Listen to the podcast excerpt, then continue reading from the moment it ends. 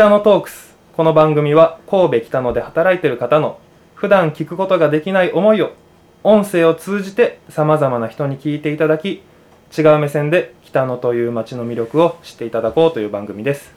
第38回ボリューム1本日は風緑の館をご紹介します。風緑の館館長の明星守さんです。よろしくお願いします。はい、よろしくお願いします。えー、明星でございます。よろしくお願いします。明星さんってめちゃめちゃ珍しい名字ですよね。えーそうですね。これ関西の方で少ない。はい。もともとはどこら辺？えー、四国なんですけど、愛媛県なんですけど、そうなんですか。はい。ちょうど1ヶ月ぐらい前かな、NHK のはい。お名前の古舘さんのやってる番組ありますよね。あの中であの明智星の話から、はい。実はひょっとしたらですけどね、はい。残党じゃないんだけれどもそこから末裔ではないかっていうので名前を書いてっていうので紹介はありました、そうなんですか。はい。明智側からのうん。名残ってことですか？ええ。らしいです。だからそれが本当かどうかわからないですけどね。掘ればすごいいろんな ものが出てきそうな気しますけどね。どうでしょうね。私は何も出てこないですけど。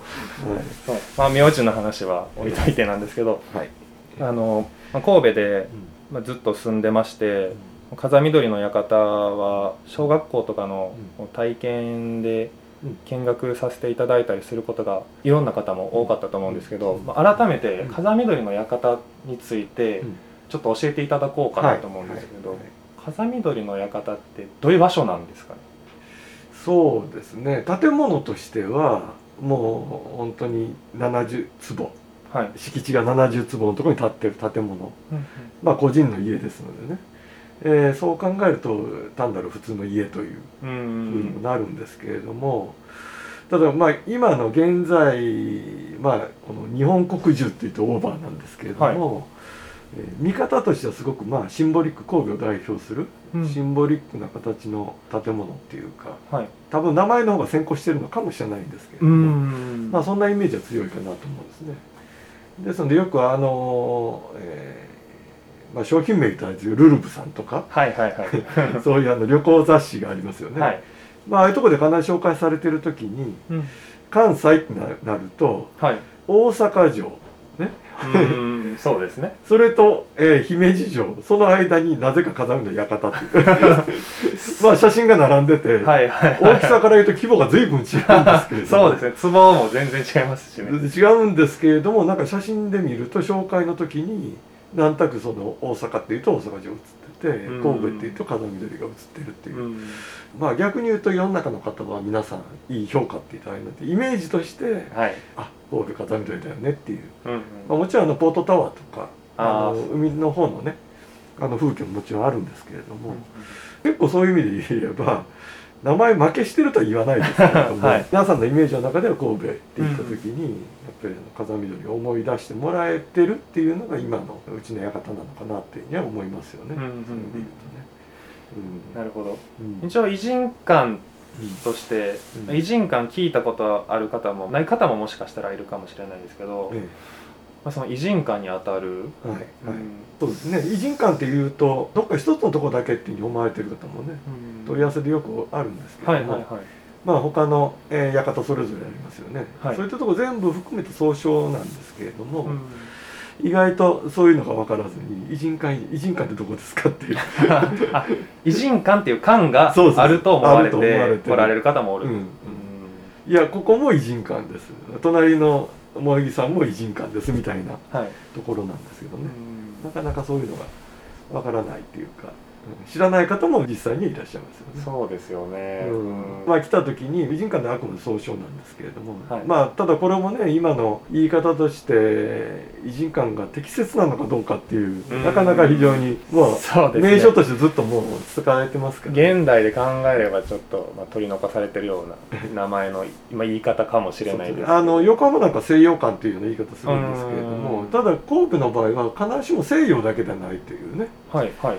あるじゃないですか。横浜とは違う、まああの横浜では西洋館っていうような言い方うん。がいくつかそういうところがされてますよね。はい。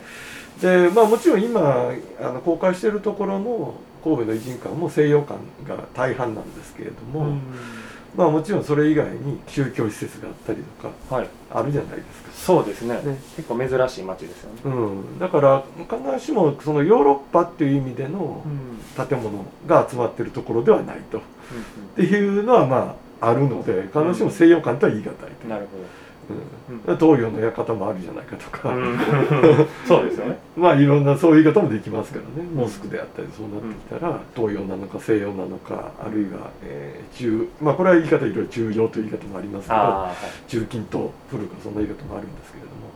まあ世界のそういう、えーところの施設も宗教施設含めてある場所なので、そういったものを全部含めて偉人館っていう言い方もしてると思うんですよ。うんうんうん。なるえー適切な言葉っていうのはこれは非常に難しいと思うんですけほども、んそうですね。だからまあなかなかその言い方はいいのかっていうのはね倫理的な問題で言うとそのあるのかもしれないんですけれども、ただ馴染んでるのはそうですね。偉人館としての言葉でってことです、うん。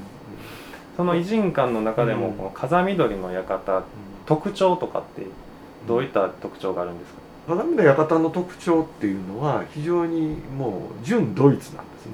うん。ドイツの館として立ってるっていう。はい。でまあここはそれで言うと代表とは言い難い。うん。そうなんですか。偉人館建築の代表っていうのはそれはあくまでもフォルムの話なんですけれども。はい設計したその形からいくと神戸スタイルっていうのがあるわけですよね。うんうんで一番代表的なのはいわゆる萌木の館さんなんですよね。萌木の館来年の館もそううんはいですけれども、はいあの2階建てまあほぼほぼ2階建て。でそこに母屋っていうかメインの主人が住む家があって横とか後ろ、えーそういうところに塩人の人で住む小部屋がついてたりとかあるいは小さい家がついてたりとかっていうまあそういうところが多いですよね。で下の収益亭さんなんかもはい。その横にくっついてますよね。階段が一段ちょっと落ちてる形で。あるんでですけれども、まあ、あの別棟になってるケースっていうのも多かったりしますよね。うんうんで、まあ、もちろんそれはまあ置いといてそれよりも基本的に2階建てで南側にテラスがあるあるいはベランダがある。で、えー必ず屋根瓦。あ意外と気づかないところですよね、うんそれ日本のこの神戸の雨の多い風土に合わせてるんだと思うんですね。うんうんで、えーまあ、設計してる多くの設計してるハンセルさんという萌木の館設計してる方、はい。うん、その方は神戸の偉人館たくさん作られてますけれども、あの週明けてもそうですよね。もともとは自分の家としてあそこを建ててうんうっていう、ーん。えーことのようなんですけれども、はい。要はあのスタイルがほぼ決まってて必ず屋根瓦を使う、うん、週明けてなんかは多分自分で建ててるから角のとこ鬼瓦がついてたりとかね。すごいあの和風のそういったものもちょっとはあったりするわけですよ。でですのでまあ多分あの、えー日本的なところの雨をやっぱり防ぐには瓦っていうのはやっぱりいいんだろうっていう、うんまあ、その多分考え方だったと思うんですね。えー今あるあの北の美術館さんの、はいもうそうですね。今星工事してますけれども、ね、あの屋根があるんですし、うんうん。もちろんすぐ前の洋館長屋さんのところも屋根があるんですよね。うん。うん。で鱗の館さんとうちは そういう意味で言うとちょっと形も含めて、そうですね。ちょっと得意なのかもしれないですけどね。そうですね。確かに。全然違いますよね。他の建物と比べると、この鏡の館の場合は基本的にドイツ人が、えー自分のためにって言ったらあれなんでしょうけれども、まあ、ドイツの建築方法を持ってきてでデザインも非常にあの、えードイツのことを意識する。うん。だから日本のことを、えーまあ、風土に合わせるとか多少あると思うんですけれども、意外とそういったとこをもう無視して、うんえーで、えー当時流行ってたデザインを取り入れた館を建ててるというところはあると思うんです。ね。うん、だからそういう意味で言うと、まあ、あのもちろん今代表的にっていうのは非常にまあ有名になったっていうところもありますから、はい。日本の皆さんにはおそらく神戸でいうと偉人館あ風見鶏館っていうのを、えー思い浮かべていただけると思うんですけれども、デザインとして代表かっていった時には非常に得意な建物であるという建築的にはね。ただまあ建築的な面白さっていうのはそういうところにあるので。何を代表するかとかっていう話よりも神戸のデザインのスタイルであったりとか、まあ、そういったところを普段こう歩いて見るだけでああ確かに屋根柄だよねって上だけずっと見て歩くのも面白い、はい。であここは違うこっちは一緒だみたいなのもね、うん。うん。まあそういうのを見て回るのも一つの見方で神戸スタイルかなっていうのは思いますよね。なるほど。うじゃあ偉人館偉人館というか風見鶏の館に来た時ん。に、うん。ここに注目してほしいっていうところはありますか？ここの注目。そうですね。まず他との館の大きな違いなんですけど高い。高い建物にしてる、ん。うん。半地下もあるんですけれども、はい。1階と2階、まあ、基本は住居スペースとして 2, 階部分なんですけれども、で半地下それと屋根裏まで入れると建物で4層構造なんですよね、うーうんん4層もあるんですか、うん。だって萌え木だったりラインだったりは。基本的に2層構造ですね、うん2階4層構造に、うん。うんまあひょっとして屋根裏がどっかついてるとこあるかもしれないんですけど、あの屋根があるので屋根なんで多分もう人が立って入れるようなスペースはないかなと思うんですけどね、ここはあの屋根裏のところもちゃんと人がもちろん立ってうん。天井高もありますし、はい。普段一般公開ないんですけれども、はい探検ツアーの時だけちちょょっと公開する時期はあるんですけど。も、本当ですか？はい。まあ、その時にまあ見ていただく機会ももちろんあります。ちゃんとあの部屋作りがあったり、はい。えーちょうど風見の真下の部屋なんですけどね。うーん。だからそこはちょうど4階4層まあ3階になりますけれどもはい。3階部分っていうか、あー。えー屋根裏3階部分っていう形になるんですね。地面っていうかその門のところからはい。上の風見鶏まではいその高さ的に約23メーターぐらいあるんですよ。うーん。でビルでいうと約4階建てと5階建てぐらいのはいはいはい。高さにはなりますから、木造の建物として結構やっぱり背の高いうん。建物だっていうそれと背が高くしてることによって遠くから見える建物になってるってでこの辺が多分他と違うので普通の家っていうのは必ず周りを生垣で囲ったりとかね。はい。なるべくこう見てほしくないじゃないです。かあそうですよね。んまり覗かれたくないっていう。うん多分そういうあの個人の家ですので,、はい。でそのことを思えば遠くからでもちゃんと見える家にしてるっていうところが、まあ、これが余計に風見鶏が目立ってる理由でも もちろんあると思うので。うん。昔はあの港からでもちゃんと風見鶏が船から双眼鏡に覗くとちゃんと風見鶏が見えてた。りと。すごいですね。うん。まあ今でもあの逆に港の見えますから、うんうん。うん。まあ今より埋め立てが少ない分はい。船がこう近くまでよりあれだと思いますし。でまあもちろんあの高い建物も少ない時代ですから100年以上前になりました。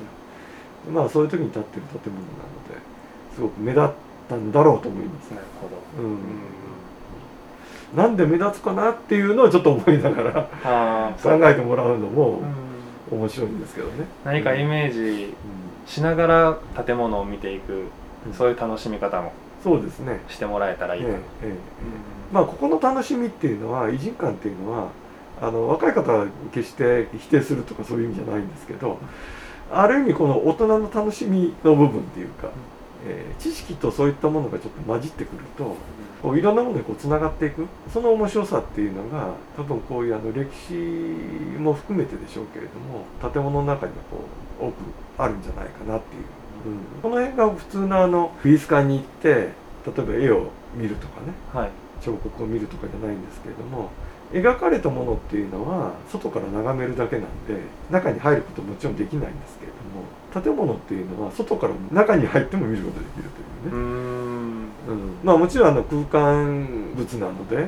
建築物っていうのはね当たり前っちゃ当たり前なんですけれども、こう五感を刺激するっていうかね、えー。まあそのあの偉人館の楽しみ方っていうのはそこにもあるのかななるほと思いますね。ど終わりの時間 早いですね。ではまた次回に、はい。はいありがとうございます。はい、どうもありがとうございました。